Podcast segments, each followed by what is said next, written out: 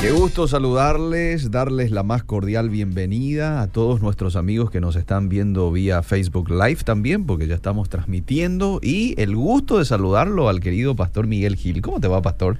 Eliseo querido, buenas tardes, buenas tardes Eliseo. Creo que la audiencia merece saber que estábamos compartiendo fuera de, micrófono. Sí, claro, claro. Así que está circulando un video Sí. De otro escándalo entre nuestros senadores, nuestras autoridades. Qué triste, ¿verdad? Eh, es, un, es, es una, vamos a decir, una presentación bochornosa, diría yo, de personas. Sí. Eh, más allá, yo sé que del otro lado de la audiencia, no es nuestro tema, Liceo, pero no podemos sustraernos de esto. Más allá de, de, lo que opinen los oyentes, que muchos estarán de acuerdo con, con el senador paraguayo Cubas, otros no, mm. ¿verdad? De hecho, nosotros como cristianos no podemos apoyar ninguna violencia, sea quien fuere el que lo protagoniza. Eh, tenga razón o no, la violencia no es el camino.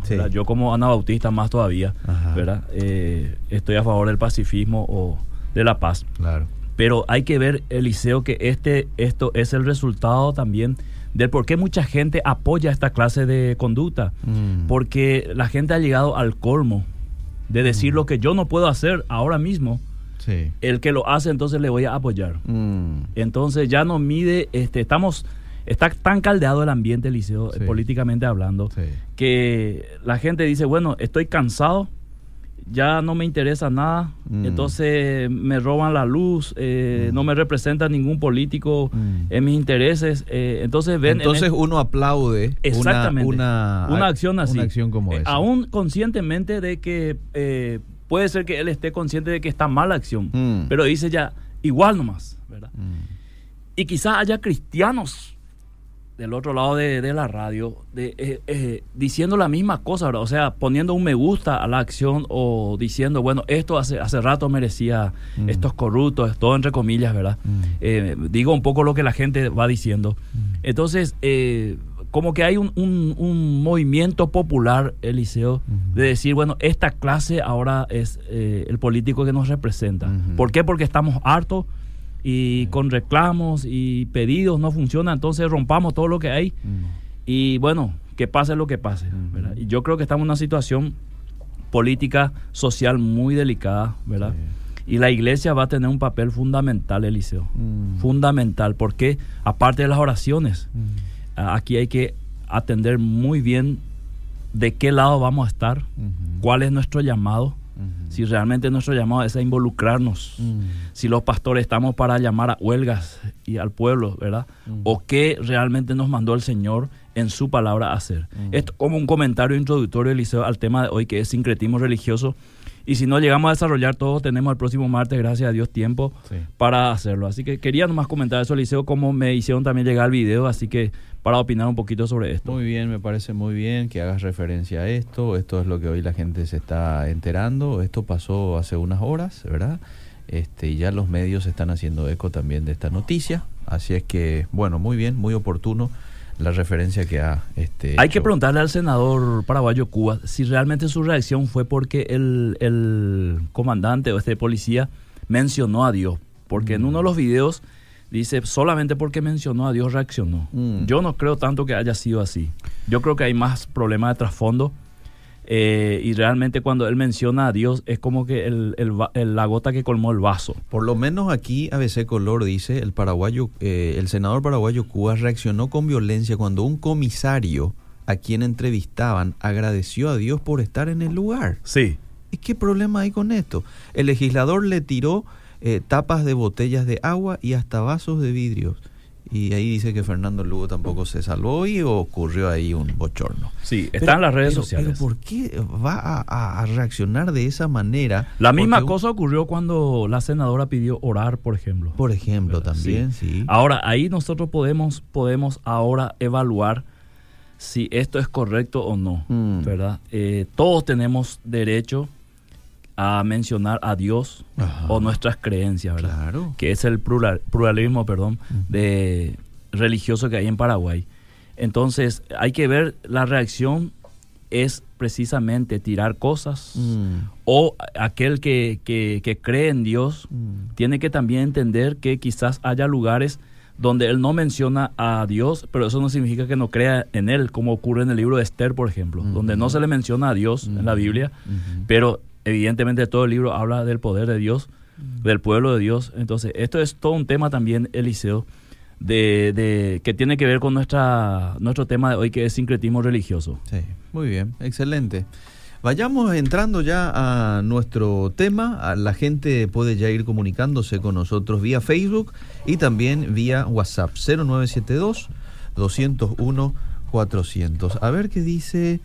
Eh, no excuso su actitud. La gente quiere dar también su opinión. Vamos a escucharle a la gente, ¿cómo no? No excuso su actitud, dice aquí una oyente. Eh, ¿Por qué no se le echa del Senado a este desubicado? Dice otro oyente. Eh, este, y eso es lo que mucha gente hace rato dice, che, pero ¿qué esperan para quitarle? Este, no sé si, si qué dicen las normas este, judiciales con relación a eso, ¿verdad? No sé si en todo lugar hay un reglamento interno De, de, procedimiento, de conducta. Seguramente que en el Senado también y habrá algún artículo que pueda aplicársele a, a él. Ahora, no sabemos nosotros mucho de esto, así que no podemos opinar mucho en cuanto a reglas, ¿verdad? No somos senadores eh, pero la voz populi, ¿verdad? Mm. La voz popular también se hace sentir en contra y a favor. Y aquí tenemos ya una división eh, social de lo que apoyan esta clase de conducta, esta clase de protesta, con o sin razón, y lo que están totalmente en contra. Aquí dice esta noticia de que mañana la Comisión de Asuntos Constitucionales va a dictaminar sobre la sanción al senador paraguayo Cubas por tratar de ladrón a un senador y acotó que Payo tendría que explicar mañana la violencia con la que actuó hoy. Bueno, vamos a ver a qué se llega. Bien, eh, mira, la gente sigue opinando, pero ¿por qué se enojó realmente? Le molesta que se apañe la corrupción, dice, pero no es la forma de actuar. Eh, hola Eliseo, bendiciones. Es un peligro una acción como esa. Eh, a ver, más arriba está el audio donde él explica su reacción. Ah, y aquí me envió el audio. Ya. Bueno, vamos a escucharlo luego, ¿sí? Bueno, y hasta aquí.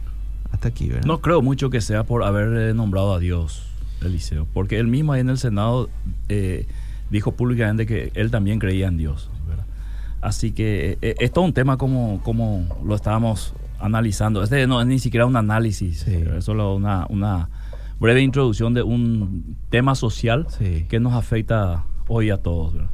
Escuchamos lo que dice este oyente. Dice, buenas tardes, yo apoyo a, este senador, pero no estoy a favor de la violencia. Pero si es la única forma de poner fin a la corrupción, es bienvenida. Además es válida ya con la pobreza que cada vez arrastra la eh, pobreza, dice.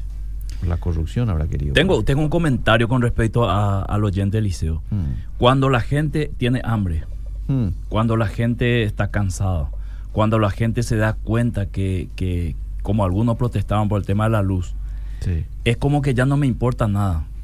¿Entendés? Y ese es, ese es el peligro, ese es el clima que estamos viviendo en la cual nosotros tenemos que salir a predicar Eliseo. Y si, si, nos toca eh, un punto de mi, de mi tema, hoy voy a, voy a ver cómo, cómo es difícil para la iglesia hoy decir a alguien, esto no lo tienes que hacer. Mm. ¿Verdad? Y cualquiera va a decir, es mi derecho, ¿verdad? Me están robando, como, como opinan algunos oyentes, ¿verdad? Eh, y si es con violencia, bueno, hagámoslo. Y la iglesia tiene que salir a decir, no lo hagas. Mm. ¿Por qué no lo voy a hacer? Porque la Biblia dice que no lo hagas. Ahora, ¿esto es solamente para los cristianos o es para todo el Paraguay este mensaje de Cristo? Mm. ¿verdad? Especialmente para los cristianos, pero también a través de la Constitución, mm. la Biblia es mencionado ahí porque nuestra constitución contempla también el tema de la paz, ¿verdad? O sea, no es que yo estoy enojado y voy a salir a disparar contra todo. Entonces, la constitución también está diciendo, avalando lo que dice la Biblia. Mm. No lo hagas de esa forma, mm. porque no está bien. Mm. Y la Biblia te dice, no lo hagas porque no está bien. Entonces, da lo mismo que igual como diría alguien, ¿verdad? Entonces, eh, en esta situación candente en que estamos, Eliseo, la predicación profética, cuando hablo de profética, no, no hago referencia a los autonombrados profetas, mm. sino hablo de la palabra profética más segura que menciona el apóstol Pedro, que es la Biblia, que nos dice que el mensaje de la palabra de Dios es un mensaje de paz, de esperanza también, ¿verdad? Entonces, cuando la gente te ha fallado o el sistema político te ha fallado o tu candidato te ha fallado, eh, hay uno que no falló nunca. Es más, hizo algo por vos sin que vos estés enterado, ¿verdad? Que es Jesús. Entonces, sería bueno hoy que el pueblo paraguayo le dé una oportunidad a ese candidato llamado Jesús, ¿verdad? Que sí es de confianza, sí es transparente y no hay corrupción en, toda su historia. Quiere que haga un poco una comparación y, quiero escuchar una referencia por parte del pastor eh, Miguel con relación a esto que ocurrió hoy y este a lo hecho por Jesús en su momento cuando entra en el templo y se encuentra con la gente que estaba vendiendo. Sí, eh, pero es muy diferente. No, son dos este, cosas muy distintas. Hay que entender la historia para, para, para poder hacer una comparación. Mm. Eh, en el tiempo en que Jesús hizo esto, mm. había una gran corrupción, cierto, en el, en el sistema religioso mm. de Israel. Las personas que debían eh, hacer el bien y hacer que la gente se acerque a Dios, estaba corrompiendo el templo. Jesús irrumpe, mm. echa todo. Sí, es cierto, usa una violencia, pero no una violencia física hacia otros, mm. sino una violencia de una reacción normal, mm. de una indignación como hijo de Dios, en donde la casa de su padre, que era casa llamada para la oración, se estaba convirtiendo, convirtiendo perdón, en una cueva de ladrones. Entonces él hace una reacción. Pero ojo, Jesús no quería ser un líder político, no, él no hizo eso. Yo no sé por qué el, senador, cuál es la motivación que el senador hace, ¿verdad? Mm. Pero sí sé la motivación por la cual Jesús hizo. Y que la motivación de Jesús no era llegar al poder, mm. ni siquiera estaba pensando en ser un líder, mm. ¿verdad? Él ya era hijo de Dios, más título que eso no necesitaba. Lo que él estaba haciendo es demostrarle al pueblo que estaba alrededor y a los religiosos que estaban ahí que las cosas de Dios se tienen que usar de la manera que Dios dijo. Que ninguna persona puede usurpar el lugar de Dios y cambiar las reglas de Dios a su regla, que era lo que hicieron los, religiosos en aquella época. Ahora, aquí hay acusaciones eh, diferentes porque no se puede comprobar. En aquella, en aquella acusación que Jesús hizo, sí ya estaba comprobado el tema, mm. porque las ofrendas que ellos eh, estaban vendiendo ahí no tenían que ser este, de la manera que los religiosos estaban haciendo en aquella época. O sea, la, la ofrenda tenía que ser libre, ¿verdad? Y el lugar era para oración. Pero ahí se estaba convirtiendo en una cueva de ladrones. En una corrupción total y vendiendo una paloma a, a 50 mil cuando la paloma era 2 por 5 mil. Mm. Bueno, aquí dice una persona, dejen de satanizarle a Payo. Eh, y, en ningún momento le estamos satanizando. Estamos nomás haciendo una referencia a algo que ocurrió hoy. Este, la gente pregunta también este, y quiere saber la opinión aquí del pastor principal, principalmente, y, no estamos hablando ni mal, ni estamos satanizándole a nadie, estamos hablando de la situación que se dio hoy, ¿verdad? Y cómo debemos actuar nosotros como cristianos, como iglesia, ¿verdad? Exactamente, es eso lo que no tenemos que hacer, Eliseo, tomar partido. Claro. Porque en el ambiente político ya nos, nos queda demostrado que las cosas pueden cambiar mañana. Los que hoy se tiran botellas y agua, mañana puede estar abrazado en una lista. Entonces, el, hijo, el Hijo de Dios, el cristiano, tiene que usar el discernimiento que el Espíritu Santo le da, que es un discernimiento superior a lo que yo siento, a lo que yo estoy palpando, sino es un discernimiento espiritual que viene de Dios para que yo sepa qué hacer. Y lo primero que no tiene que hacer es justamente tomar partido. O sea, yo estoy a favor o en contra. No se trata de estar a favor o en contra. Mm. Se trata de buscar en esto la dirección de Dios, justamente para no caer en un fanatismo. Muy bien, así es, así es. Bueno, pastor, usted me dice, vamos a seguir hablando del tema, le vamos a seguir dando participación a la gente. Y vamos, a escucharle nomás ya a los oyentes. Eh, eh, el ¿Eh? tema de hoy era sincretismo religioso, Eliseo. Pero voy a pasarlo para el próximo martes.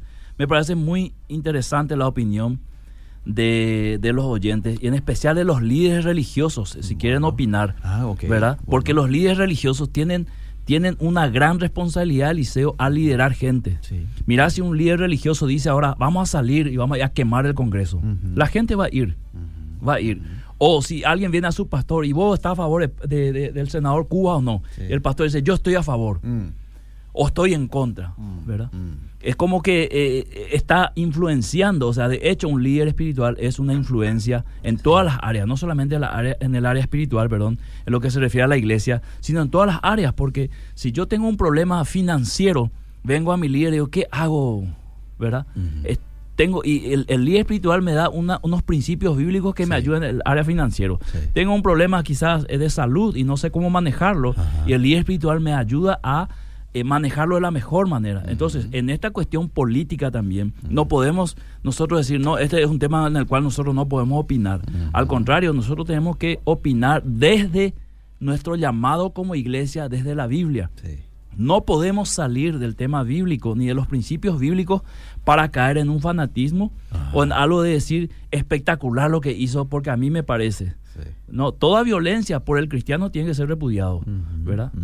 Eh, no podemos nosotros, eh, ni que fuera un pastor el que, el que hizo eso, mm. no podemos decir, sí, estuvo bien. No, está mal. Toda violencia o todo camino de violencia nunca ha generado cosas buenas al que lo hizo. Siempre la violencia trae dolor, heridas, ¿verdad? Eh, si agarran a un ladrón y dice vamos a pegarle hasta matarle, ¿verdad? Es cierto, el tipo robó, ¿no? Y alguien me dirá, ya sé, del otro lado, ¿y cómo Dios mandó matar a, a los que pecaban? Antes ya explicamos una vez en un programa, ¿verdad? El, obrar de Dios en el Antiguo Testamento, mm. del por qué Dios lo hizo. Pero de todas maneras, en la Biblia, el Nuevo Testamento, la presencia del Mesías, que es la revelación completa, nos dice, bienaventurados los pacificadores, porque ellos son hijos de Dios. Entonces, dichoso aquel que busca la paz, el mm. camino de la paz, del diálogo, mm. ¿verdad?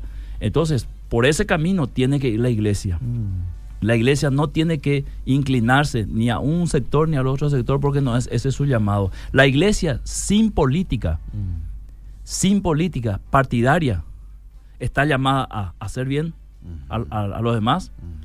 La iglesia está llamado a, con su grupo de jóvenes, a arreglar la calle de su ciudad sin ninguna pretensión política, a pintar las a juntar la basura, ¿verdad? a visitar a los enfermos, mm. a ayudar a la viuda, a los pobres, sin un llamado y sin pretensión, pretensión perdón, de un cargo público. Mm. Qué interesante esto que estás diciendo, pastor. Ahora, convengamos que este senador en particular muchas veces ha dicho cosas ciertísimas también, ¿verdad? Le ha dado en el ojo a muchas cuestiones. Lo que hoy estamos nomás nosotros aquí hablando y cuestionando en cierto sentido, este, no a la persona, sino la acción en particular, es la violencia, ¿verdad? Es la forma de llevar a cabo, es la forma de, de, de proponer ciertas cosas que no concuerdan con los principios bíblicos, pero que tampoco no concuerdan con la ética, con la moral, ¿verdad? Y que eh, engendra más, más odio, más resentimiento, más violencia. Hay un refrán que dice, la violencia engendra, violencia. violencia, ¿verdad? Entonces, simplemente eso es lo que estamos Y sabe que, Eliseo, cuando yo menciono algo de la Biblia, eso no significa que yo estoy siendo bíblico. Ajá. ¿Entendés? Porque hay muchas cosas en la Biblia y al mencionarlo yo puedo decir, yo soy bíblico porque está en la Biblia, pero eso no significa que sea un principio espiritual. Decir, por ejemplo, que Jesús a través de la violencia quitó ah. la corrupción ah. de, del templo, no es lo mismo que ahora la Biblia nos dice que a través de la violencia saquemos todas las corrupciones. No es eso en la hermenéutica, que es, que es el, arte de interpretar la Biblia. No es eso lo que la Biblia dice en todo su conjunto. O si no, entonces, si la Biblia dice fue Judas y se ahorcó, mm. Eh, como una solución a un problema, lo haríamos todos, mm. ¿verdad? Especialmente aquella gente que en este momento está ya desesperado y eh, ahorcate entonces, porque eso es bíblico. Eh, en la Biblia hay, está el adulterio de David, ¿verdad? Como una solución a un deseo que él tenía y está un asesinato detrás. Entonces, todo lo que queremos tener otra mujer y se, nos cruza el marido en el camino, matemos al marido y, que nos quedamos con la mujer. Entonces, no todo lo que está en la Biblia lo podemos extraer y decir esto es bíblico, esto es el camino bíblico. Esto es muy peligroso, Eliseo, y esto en teología eh, es, es sumamente importante la interpretación correcta de la Biblia, ¿verdad? ¿Qué es lo que la Biblia quiere decir cuando está contando una historia? ¿Es descriptivo? ¿Esto es un, autoritativo? ¿Es, ¿Es una norma? ¿O simplemente es, es un ejemplo o una parábola?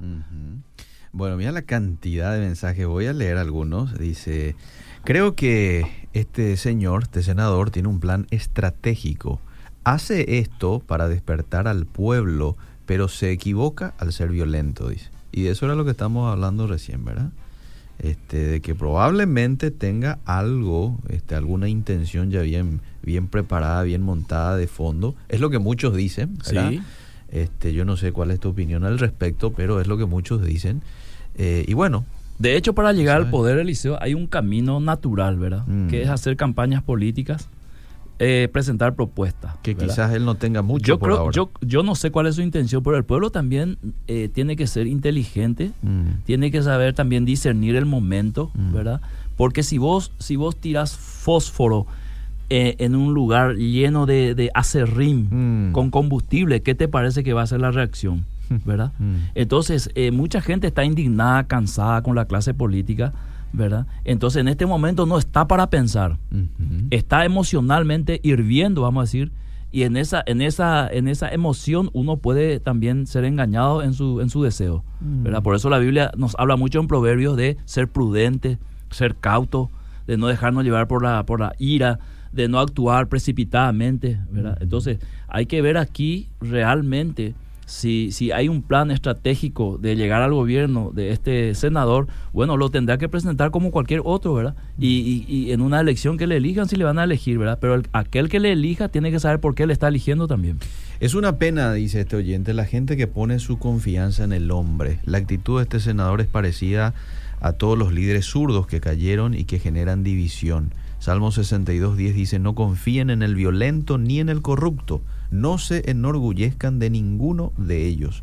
En el país, mucha violencia y al final no se soluciona nada de esta manera.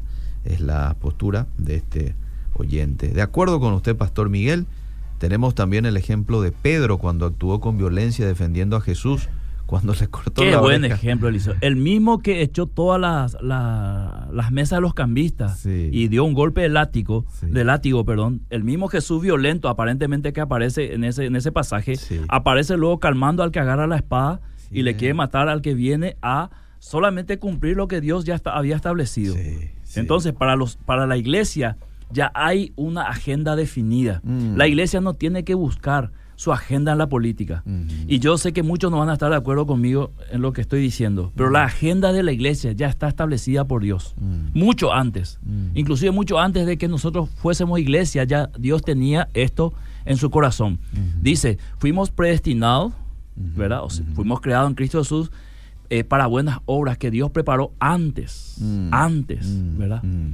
Entonces quiere decir que el plan estratégico de la iglesia ya está definido y la iglesia no depende de factores externos, ¿verdad? Más bien es seguir ese plan al, llamado que Dios le dio. Entonces, un político no va a cambiar la historia de la iglesia, mm. ¿verdad? Una elección no va a cambiar la historia de la iglesia porque ya está profetizado qué es la iglesia, cómo va a terminar la iglesia y cuál va a ser el final glorioso de la iglesia. Entonces, no tenemos nosotros que, como hijos de Dios, caer en, esa, en ese populismo o en ese, en ese hervidero que hay ahora social de salir a reaccionar de una manera sabiendo que nuestro llamado como iglesia es diferente. Ahora, muchos me dirán, sí, la iglesia es una cosa, pero falta trabajo, hay corrupción, sí, mm. pero hay caminos eh, que al hombre le parece derecho, pero su fin es camino de muerte. ¿Qué mm. pasaría ahora si yo pienso que una manera de que yo me tengo que manifestar es salir ahora a comprarme un, revólver y mm. empezar a disparar contra todo lo que yo crea que sean corruptos. Mm. No todos los policías son corruptos, no todos los políticos son corruptos, también hay pastores corruptos, sacerdotes corruptos, también hay mm. personas comunes y corrientes en las empresas, empleados que son corruptos, hay empresarios corruptos, o sea, habemos de todo. No podemos generalizar, porque esto es peligroso, Eliseo. Socialmente es muy peligroso. Y la iglesia tiene la capacidad, dado por el Espíritu Santo a través de la palabra, de agarrar el sentimiento y el pensamiento del, pueblo y ponerlo en el lugar correcto. Esta es una misión de la iglesia, ¿verdad? De agarrar la verdad y ponerlo en el lugar correcto, en la mente y en el corazón de las personas. Porque uno, eh, una persona que es transformada en su manera de pensar va a ser transformada en su manera de actuar. Entonces, violencia no, de entrada. Violencia no. desde cualquier ámbito, violencia no. Eso que usted dice es muy importante. A veces nos quejamos y queremos salir a las calles y queremos este, decir basta de corrupción, basta de aquello, basta. Sin embargo, aquel que no te da el boleto en el bus es corrupto. También. Aquel que no te da tu vuelto, ¿verdad? El que no te da el ticket en el, súper. no te da el ticket en el súper. Aquel que le pedí 50 naranjas te da 45. Eso, eso es corrupción. El que le pone agua a la leche. El que le pone agua a la leche. Al combustible. Al combustible. Eso es corrupción. vamos a matarnos todos entonces. Vamos a matarnos todos. Ahora, ¿cómo actúa un cristiano, pastor, un hijo de Dios, este, ante situaciones como la que estamos viviendo, verdad? La corrupción está muy en, en, en, en niveles muy altos salen los medios de comunicación, audios, y usted ya sabe y la audiencia sabe de qué, a qué me estoy refiriendo, este, se robó esto, se robó aquello, este, hay muchos baches por todas partes y uno pregunta, che, ¿por qué esto no se arregla? Y porque se come toda la plata. Eso es lo que circula, ¿verdad? Más allá de que sea o no, esa es la razón, pero eso es lo que circula. ¿Cómo actúa un hijo de Dios ante una situación como esta? Porque te quiere agarrar eh, rabia, a veces como que uno se quiere enojar, ¿verdad? Este, pero entendemos de que no es el camino adecuado, el camino correcto. ¿Cómo actuamos? ¿Vamos a orarnos más? ¿O oramos y hacemos qué cosa? Eh, ¿Qué, qué, es su...? Hay que ir a la Biblia, Eliseo. Ahí mm. está todo. El secreto de Dios revelado al ser humano está ahí. Mm. Las direcciones para la iglesia está ahí. Número uno, orar por las autoridades. Eso es lo que dice la Biblia. Orar para que vivamos quieta y reposadamente, dice. Quiere decir que esa oración no es una oración cualquiera, es una oración que tiene un efecto y el efecto es vivir quieta y reposadamente, lo que ahora no tenemos en Paraguay, ¿verdad? En segundo lugar, dice que está, está las autoridades puestas por Dios, ¿verdad? Para castigar el mal, es decir, denunciar la corrupción donde corresponde, ¿verdad? Si uno tiene las pruebas necesarias y también dejar a las autoridades eh, actuar. Yo sé que esto es muy difícil aquí en Paraguay confiar en las autoridades, pero no hay otro camino, Eliseo, ¿verdad? Eh, es la única forma de, tratar con esto. Ah. En tercer lugar, dar el mensaje que Cristo dijo que demos. No cambiemos nuestro mensaje porque la situación está cambiando, mm. ¿verdad? Seamos iglesia igual en este, en este tiempo. Seamos como la iglesia primitiva que en medio de un imperio cruel, mm. inmoral, seguía siendo iglesia. O sea, ellos no cambiaron. Entonces, no tiene que cambiar nuestro discurso. ¿verdad? Es decir, si un político acusado de corrupción va a mi iglesia, yo tengo la obligación como pastor y cualquier pastor de confrontarle con eso, ¿verdad? Para que haya un arrepentimiento, el metanoia en griego, el cambio de mente, el cambio de mentalidad, un discipulado en el cual un corrupto venga a su encuentro con Cristo y a mm. través del discipulado de la transformación del Espíritu Santo se convierta en lo que hizo Saqueo. Mm. Cuando tuvo el encuentro con Jesús, él mismo se dio cuenta sin que nadie le diga yo obré mal y estoy dispuesto a reponer el daño. Entonces, ese es el papel de la iglesia. No hay otro papel que Dios le dio a la iglesia. Mm. ¿Verdad? No, no es tanto, y algunos van a estar en contra de lo que yo digo, pero en mi opinión personal, no es tanto presentando candidatos cristianos que esto va a cambiar. Es haciendo la iglesia lo que Dios le mandó a hacer. Mm. Con eso no digo que no se presente candidato cristiano. Por la iglesia es mucho más que un candidato cristiano. La iglesia está en la calle, en el mercado. Vos, Eliseo, le podés influir a tus compañeros de trabajo, ¿verdad? Mm. A no actuar violentamente. Mm. A través de la oración y el mensaje de la palabra de Dios. Porque a eso fuimos llamados. Somos los profetas de Dios. Somos la voz de Dios. Dice en primera de Pedro capítulo 2 verso 9 que somos pueblo escogido llamado a anunciar las virtudes de aquel que nos llamó de las tinieblas a su luz admirable. O sea, somos un pueblo llamado a, proclamar un mensaje. Ese mensaje cambia y transforma la vida. Ese mensaje es tan poderoso que te dice vos tenés que perdonar a tu enemigo. Ese mensaje es tan poderoso que te dice, ¿verdad? Que vos tenés que eh, dar tu mejilla al que te hiere. O sea, es un mensaje evidentemente diferente al que eh, predica el mundo. Y esa es justamente la atención de, la situación de la iglesia. La iglesia está con un mensaje diferente al mundo. Mm. Entonces, claro que va a chocar en un momento dado. No podemos agarrar y decir, vamos, vamos a unir lo que era mi tema, el sincretismo. Vamos a unir, mezclar un poco el mensaje del mundo de la iglesia. Vamos a hacer un solo mensaje. Es imposible. El mundo tiene un mensaje de odio y rebeldía hacia Dios. La iglesia tiene un mensaje de arrepentimiento, ¿verdad? Y acercamiento a Dios. Y arrepentimiento significa renunciar a tu pecado. Es el llamado de Dios. Es Dios el que acusa al mundo de, pecador, ¿verdad? es un mensaje confrontativo, pero es también Dios el que da la solución y el que dio su vida por, para limpiar ese pecado. En tiempos de Jesús había mucha corrupción también, ¿eh? Muchísimo. Estaban los publicanos cuando eso. Sí, sí, señor. Le quitaban plata a sus propios eh, compatriotas. compatriotas. Sí, aparte de la, eh, de la corrupción religiosa, al cual Jesús vino a atacar directamente porque era su área, ¿verdad? Muchos presentan al Jesús político también, mm. inclusive hay muchos autores cristianos que presentan al Jesús político, mm. pero no ese Jesús político que ambicionaba el poder de, Roma o de Israel, sino ese Jesús que hizo política, mm. ¿verdad? Que fue político en el sentido de que ayudó a los pobres, hizo el bien, y ese, esa es la función de cada uno de los cristianos, ser político en el lugar donde está, ¿verdad? Sin mucha propaganda y sin pretender cargos públicos, porque muchos quieren llegar primero al cargo público para de ahí hacer las cosas. Por la Biblia dice que nosotros en todo nuestro, nuestra, nuestro caminar hagamos buenas obras para que los hombres vean nuestras buenas obras y así glorifiquen a Dios. Entonces, fuimos llamados a eso. No necesitamos estar en un partido o tener un, cargo público para empezar a hacer. Porque si lo hacemos en ese sentido, tenemos cinco años nomás para hacerlo. ¿verdad? Y después seguiremos haciendo. Claro. O sea, antes o durante, igual estamos llamados a hacer eso. ¿Qué dice la audiencia? Buena, buena explicación a lo que significa somos iglesia. Ahora mi pregunta es, ¿cómo actúa en nosotros el Espíritu Santo? De cada cupé les estoy viendo, dice Carolina Gómez de Servín. Claudio Fernández dice, muy oportuno el tema, bendiciones. Beatriz Aedo dice, muy cierto lo que dice el pastor, bendiciones, el programa está muy bueno. Olga Ortiz, voy con algunos mensajes aquí que llegaron eh, al WhatsApp. Eh, para mí está desequilibrado la forma de actuar, tiene que someterse a un test psicológico, no puede ejercer ese cargo porque no tiene dominio de sí. No necesitamos políticos corruptos, pero tampoco eh, personas que se desequilibren. Y me picha cuando la gente dice que este senador nos representa. Y si así, la sociedad, y si es así, la sociedad está enferma. El político es el reflejo del pueblo dice esta oyente. entre paréntesis, Eliseo, llegó un religioso eh. que conoce la Biblia, que fue obispo, eh. a la presidencia de la República ah. y lo sacaron. Cierto. No terminó su periodo.